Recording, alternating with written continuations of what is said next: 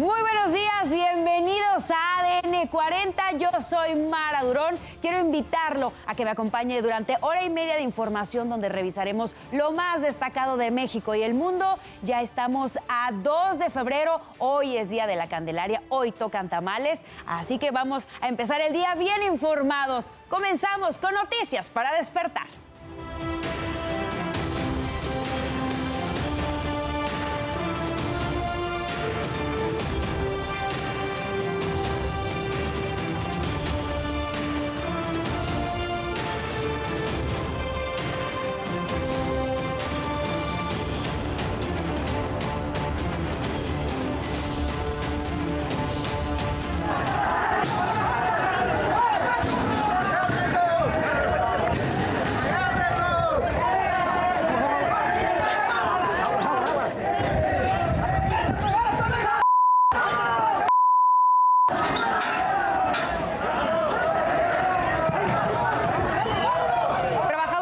Secretaría de Educación Federalizada de Tuxtla Gutiérrez, Chiapas, desalojan estudiantes de la normal rural Mactumatzá. Por corrupción, sacrificio y consumo de animales, investigan al exdirector de un zoológico de Guerrero. El crimen organizado se roba el cableado del metro, así lo asegura su director Guillermo Calderón. Detienen al hombre que mató a su esposa y a su suegra en el Ministerio Público de Poncitlán, Jalisco. Parlamento de Perú rechaza realizar elecciones generales para diciembre del 2023. No se pierda más adelante la buena noticia del día. Le mostraremos a mujeres protectoras de animales que rescataron a un par de cerditos que permanecían en una casa abandonada de Yucatán. Nos vamos a las calles de la Ciudad de México. Isidro Corro, muy buenos días. ¿Cuál es el reporte? ¿Qué tal amigos? ¿Cómo están? Muy buenos días. Llegamos al jueves y al fin de semana lo tenemos a la vuelta de la esquina. ¿Qué ocurrió durante esta guardia nocturna? Enseguida les ofrezco un resumen en materia policíaca. Vámonos a la zona norte de la capital del país, al cruce del circuito interior y la calle Manganeso, esto en la colonia Felipe Ángeles, en la alcaldía Venustiano Carranza. Dos eh, amigos que venían en estado de ebriedad acabaron con la fiesta y es que subieron un puente patronal. Uno de ellos resbaló y cayó de cabeza en una altura de 7 metros.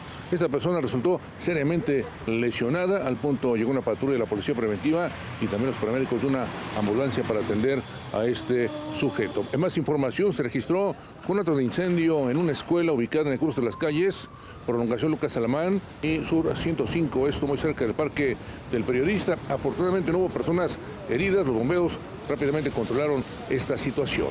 Amigos, reporta que tenemos esta mañana. Isidro, muchísimas gracias por el reporte. Quiero invitarlos también a que visiten nuestro sitio web que es www.adn40.mx. Aquí podrá encontrar toda la información que necesite en el momento que la requiera y desde la palma de su mano.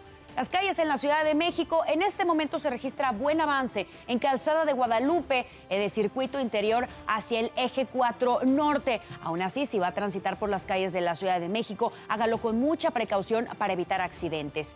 Las condiciones meteorológicas en nuestro país nos indican que todavía para la zona sur se estarán registrando bajas temperaturas, algunas lluvias. Tenemos el paso del Frente Frío número 28. Este, además, viene impulsado por una masa de aire frío, que es lo que estará dejando principalmente lluvias, vientos, descenso de temperaturas. Les recuerdo, para el sur y sureste de nuestro país hay que tenerlo en cuenta, abrigarse muy bien. Tendremos también ingresando por el noroeste, la quinta tormenta invernal. Vamos a mantenerlo al tanto de cómo van evolucionando estos sistemas. Por lo pronto, abrigarse para evitar enfermedades.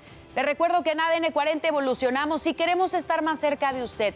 Por eso lo invito a reportar a través de todas nuestras redes sociales con el hashtag Ciudadano en Tiempo Real cualquier denuncia, reporte o situación que le inquiete. En redes sociales denunciaron los autos que se estacionan en la esquina de Calzada de Tlalpan y Renato Leduc en la alcaldía Tlalpan. Quiero recordarle que mi compañera Sara Uribe estará a las 12 del día leyendo todo lo que nos manden con el hashtag Ciudadano en Tiempo Real. 5 de la mañana con 34 minutos pasamos a nuestro resumen de noticias. Estalló la huelga en los 20 planteles del Colegio de Bachilleres del área metropolitana Integrantes del Sindicato Independiente Nacional de Trabajadores del Colegio de Bachilleres exigen mejores condiciones laborales y ajustes en su contrato colectivo de trabajo. Asimismo, señalaron que es una huelga indefinida. Esto provocó que alrededor de 90 mil estudiantes se quedaran sin clases. El próximo semestre eh, comienza, tiene fecha de inicio para el próximo 20 de febrero. Entonces esperamos que eh, pues podamos llegar a un buen, a un buen arreglo, a un buen eh, acuerdo para poder retomar nuestro siguiente semestre, el, el semestre 2023A, poderlo comenzar sin ningún contratiempo el próximo 20 de febrero. La Suprema Corte de Justicia de la Nación resolvió que cualquier ciudadano puede solicitar apoyo a las autoridades a través de redes sociales. ¿Cómo puede ser arreglar un bache, alumbrado público? Las autoridades estarían obligadas a responder para cumplir con el llamado derecho de petición. El proyecto señala que existe una creciente tendencia gubernamental por utilizar Twitter como medio para difundir información al público, por lo que también se deben atender por este medio las peticiones. Tomó protesta el general Arturo Medina Mayoral como secretario de Seguridad Pública de Zacatecas después de la destitución de Adolfo Marín. Admitió que este nuevo cargo no es tarea fácil debido a los altos índices de violencia. Mientras tomaba protesta, ciudadanos alertaron de la presencia de cuatro cuerpos abandonados en la zona de Monte Escobedo, en los límites con Jalisco. Corresponden a tres hombres y una mujer que estaban atados de pies y manos. La cámara de una patrulla de caminos del estado de Oklahoma grabó el momento en el que un tráiler se accidenta en una de las carreteras del condado de Sequoia. La unidad del transporte se desliza fuera de los carriles hasta cruzar al sentido contrario. El tráiler chocó contra la valla y regresó hacia el carril original. Las autoridades informaron que el conductor, quien resultó ileso, recibió una multa por conducir a una velocidad que no era razonable ni adecuada para las condiciones de la carretera. No se reportaron lesionados. 5 de la mañana con 37 minutos en temas de urbe. El director general del Sistema de Transporte Colectivo Metro de la Ciudad de México, Guillermo Calderón, informó que el robo de cables de cobre en las vías está ligado al crimen organizado. Señaló que tan solo en 2022 se sustrajeron más de 14 kilómetros de cableado. El funcionario capitalino mostró imágenes de ingresos clandestinos a las estaciones y aseguró que para transportar dicha cantidad de cable de cobre son necesarias 32 camionetas de una tonelada de capacidad, por lo que también se debe involucrar a varias personas. El titular del metro indicó que este delito ha ocurrido principalmente en las líneas 1, 2, 3, 5, A y B, en zonas donde el metro corre por la superficie. Tuvimos eh, el año pasado, 14.500 eh, metros, es decir, más de 14 kilómetros de sustracción. Y esto no puede ser solo una persona indigente que se meta al registro, son grandes volúmenes y da cuenta de que habla de un grupo de crimen organizado, para decirlo con todas sus palabras. Vincularon a proceso a Carlos Alfredo N., conductor de la línea 3 del metro de la Ciudad de México, involucrado en el choque del pasado 7 de enero por los delitos de homicidio y lesiones culposas. Aún se discute la medida cautelar en la audiencia y posteriormente se debatirá el plazo para el cierre de la investigación complementaria. Fátima N. y Diego N., quienes presuntamente forman parte del grupo delictivo Los Soto Jiménez, fueron detenidos en la colonia Moctezuma, segunda sección, alcaldía Venustiano Carranza. Se les relaciona con fraudes en la compra de vehículos de alta gama con cheques sin fondos. Durante el arresto, las autoridades aseguraron más de medio kilo de marihuana, 25 envoltorios con cocaína, 17 bolsitas con cocaína rosa, 5 cartuchos útiles y dinero en efectivo. El pequeño Dylan, de 13 años de edad, fue encontrado en la alcaldía Cuauhtémoc de la Ciudad de México. La comisión de búsqueda de la capital informó que Dylan Enrique Soto Díaz no fue víctima de ningún delito, se encuentra en buen estado de salud. El menor de 13 años había sido visto por última vez en la colonia penitenciaría Alcaldía Venustiano Carranza el 31 de enero. Las autoridades agradecieron a la ciudadanía por su cooperación en la tarea de búsqueda. Estudiantes de la Facultad de Arte y Diseño de la Universidad Nacional Autónoma de México pintaron un mural en homenaje a Yaretsi. Está ubicado en un camino que une las aulas de los talleres de escultura y litografía. En el mural destacan cuatro girasoles, mientras que las manos de Yaretsi sostienen un pollito de color.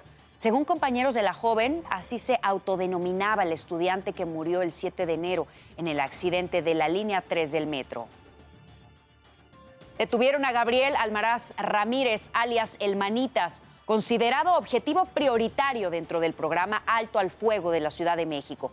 Ocurrió durante un cateo en un inmueble ubicado en calles de la colonia San Mateo Tlaltenango, en Coajimalpa. Junto al Manitas también fueron detenidos dos de sus cómplices, a quienes les decomisaron 190 dosis de cocaína y teléfonos celulares.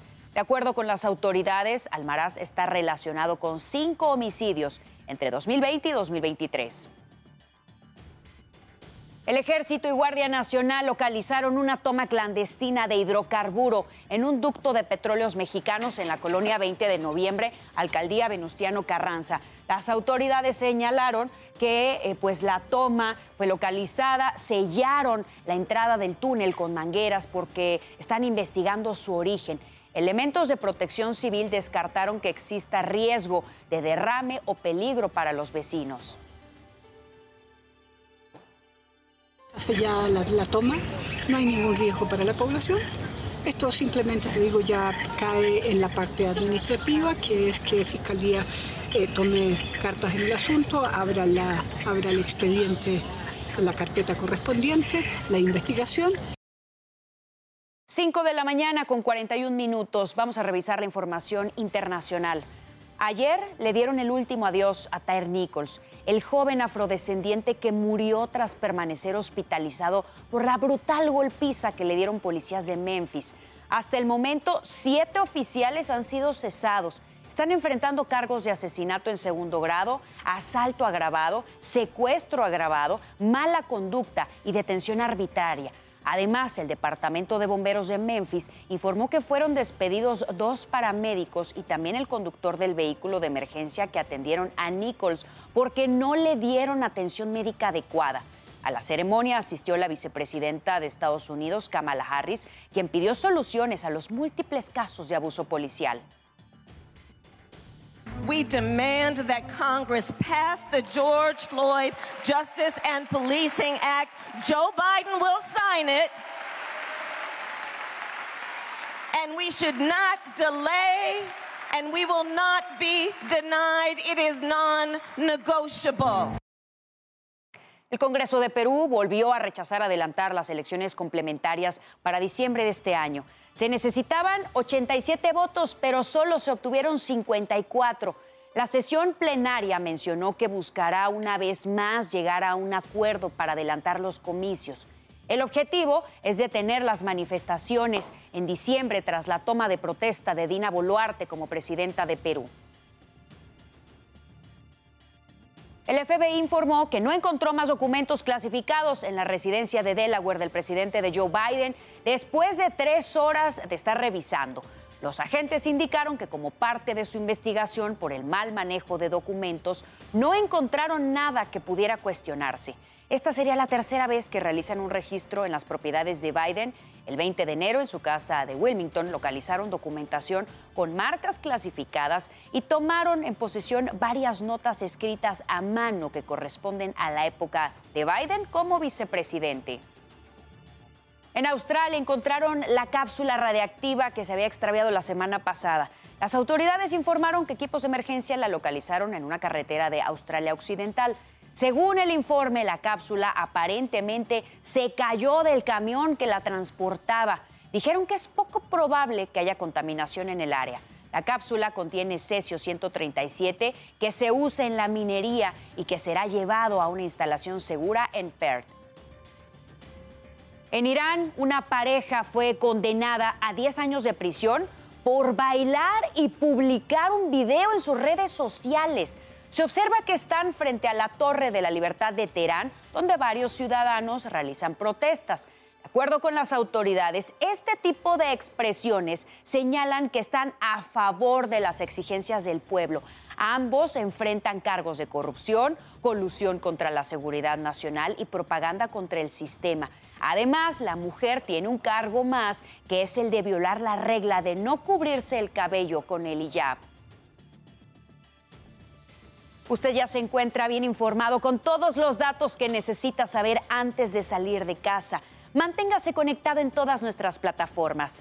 ADN 40, siempre conmigo.